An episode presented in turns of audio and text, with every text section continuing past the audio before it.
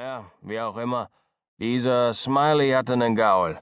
Die Jungs nannten sie immer den 15-Minuten-Klepper, aber das war nur Spaß, wissen Sie, denn der Gaul war schon noch schneller. Der Typ hat viel Geld mit der Meere gewonnen, echt, obwohl sie total langsam war und Asthma hatte oder irrsinnig war oder die Schwindsucht hatte oder sonst was. Sie haben dem Gaul immer 300 Yards Vorsprung gegeben und ihn dann zwischendrin überholt. Und dann, kurz vorm Ziel, wurde der Gaul auf einmal ganz aufgeregt und total verzweifelt und kam auf einmal angedonnert, schmiss die Beine hierhin und dahin, hustete und nieste und schniefte und wieherte und kam immer näher, und ganz zum Schluss war das andere Pferd so durcheinander, dass der 15-Minuten-Klepper immer mit einer Halslänge Vorsprung gewonnen hat, echt wahr. Und den Köter hatte er auch. So einen kleinen Bullterrier hatte er, den hast du angeguckt und wusstest schon, dass er keinen Cent wert war, außer rumzusitzen, blöd auszusehen und was zu futtern zu klauen, wenn grad keiner guckte. Aber so wie Geld auf ihn gesetzt war, war ein anderer Hund, ich schwör's. Auf einmal schob er den Unterkiefer vor, dass er aussah wie das Führerhaus von einem Dampfboot und fletschte die Zähne und sah aus, als hätte er die Tollwut oder sowas. Und wenn ihn dann der andere Hund angriff und ihn biss und ihn zwei oder dreimal aufs Kreuz legte, dann tat Andrew Jackson keinen Mucks. Andrew Jackson, das war sein Name, und man hatte das Gefühl, als würde er gar nichts anderes kennen, als andauernd umgehauen zu werden. Und die Kerle wetteten und wetteten und verdoppelten den Einsatz, bis die ganze Kohle gesetzt war.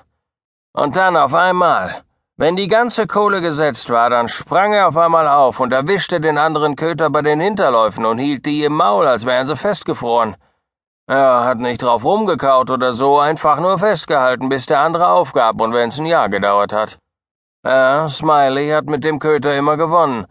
Bis auf das eine Mal, als er gegen eine Töle gekämpft hat, die keine Hinterbeine mehr hatte, weil sie mal eine Kreissäge geraten war und als der Kampf lang genug gedauert hatte und die ganze Kohle auf dem Tisch lag, naja, jedenfalls da wollte Andrew Jackson die Hinterbeine von dem Abgesägten schnappen und da gab's nichts zu schnappen und da guckte er ganz schön bedröppelt und gab auf.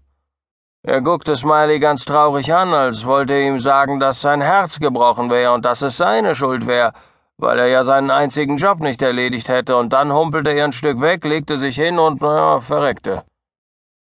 War ein guter Hund, dieser Andrew Jackson, hätte sich auch einen Namen gemacht, wenn er überlebt hätte, weil er hat es in sich, ein Genie war er geradezu, ich sag's Ihnen, denn eigentlich hatte er nichts zu bieten, so wie er aussah, und niemand hätte auch nur ein Pfifferling auf ihn gesetzt.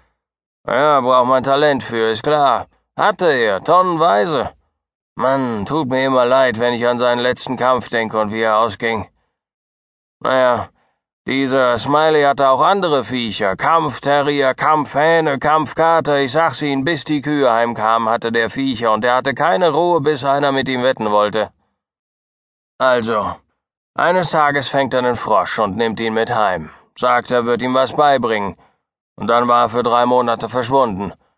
Obwohl, verschwunden war er nicht, er saß die ganze Zeit bei sich hinter der Hütte und brachte dem Frosch das Hüppen bei. Und wie er dem das beigebracht hat, mein lieber Herr Gesangverein, er haute dem Grünen eins aufs Hinterteil und dann flog er durch die Luft wie ein Donut und machte einen Salto oder auch zwei und kam wie eine Eins auf seinen Froschbeinen zum Stehen, so wie eine Katze. Nur alter Froschbein. Eine Katze hat ja Katzenbeine. Also Smiley brachte dem Frosch das Fliegenfangen bei und hat die ganze Zeit mit ihm trainiert. Und zum Schluss hat der Frosch einfach jede Fliege erwischt, die auch nur in der Nähe war, sogar an der Zimmerdecke. Smiley sagte, alles, was ein Frosch wollte, wäre ein bisschen Erziehung, dann könnte er fast alles machen, und wissen Sie was? Ich glaub's ihm. Aber eins ist mal sicher, ich hab mal gesehen, wie er Daniel Webster mal auf den Boden hier gesetzt hat, genau hier drüben, und dann hat er gerufen, Fliegen, Daniel, fliegen!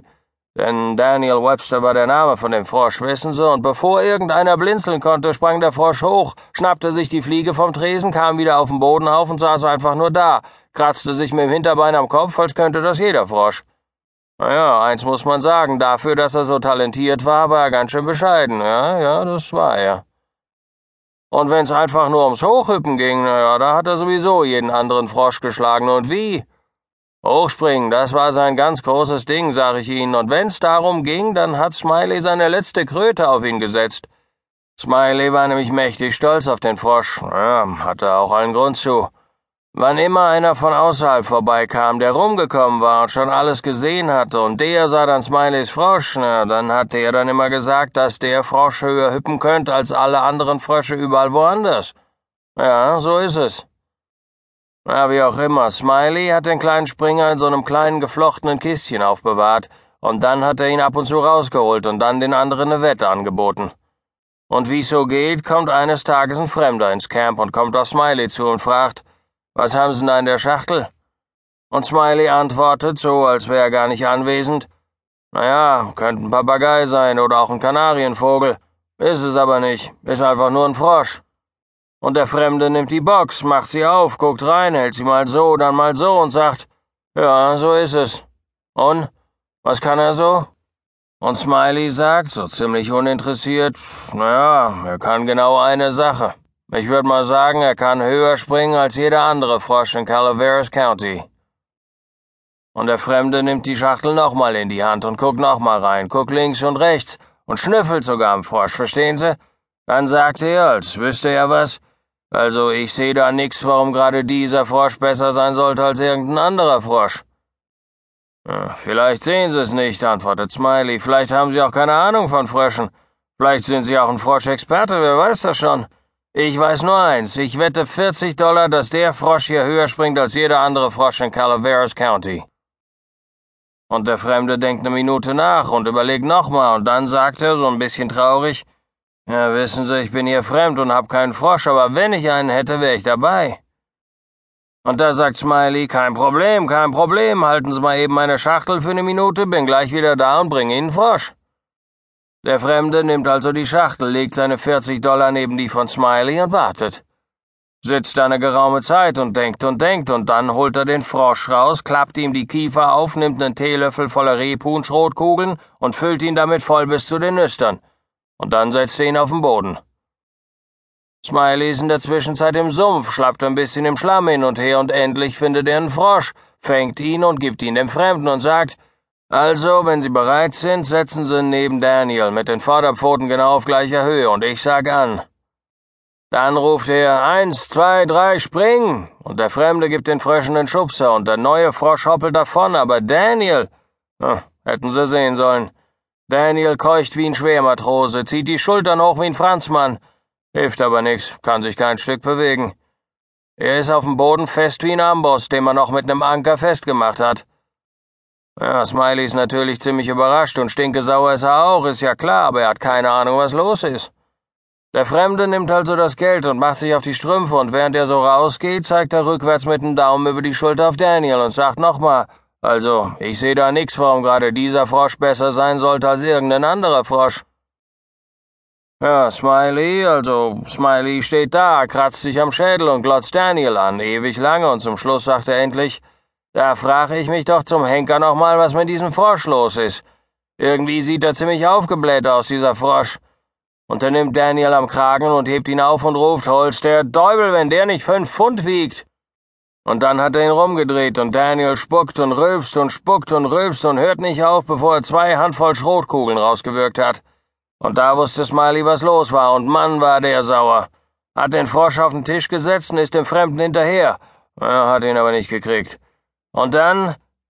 In diesem Moment rief jemand außerhalb des Saloons Wheelers Namen, und er stand auf, um zu sehen, was los war. Während er ging, sagte er zu mir, Bleiben Sie sitzen, Fremder, machen Sie sich's bequem, bin in einer Sekunde wieder da.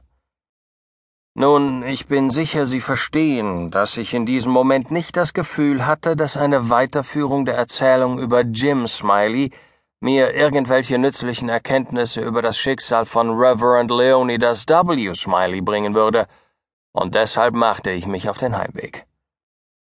An der Tür jedoch erwischte mich Wheeler, der gerade wieder hereinkam, tippte mir auf meine Rockaufschläge und legte von neuem los. Also, dieser Smiley hatte eine gelbe Kuh. Einäugig war die und einen Schwanz hatte sie auch nicht, nur so ein Stumpf, fast so wie eine Banane. Und als er einmal, oh Mann, lassen Sie mich in Ruhe mit Ihrem Smiley und seiner verdammten Kuh, rief ich, entbot meinen Abschiedsgruß und reiste ab.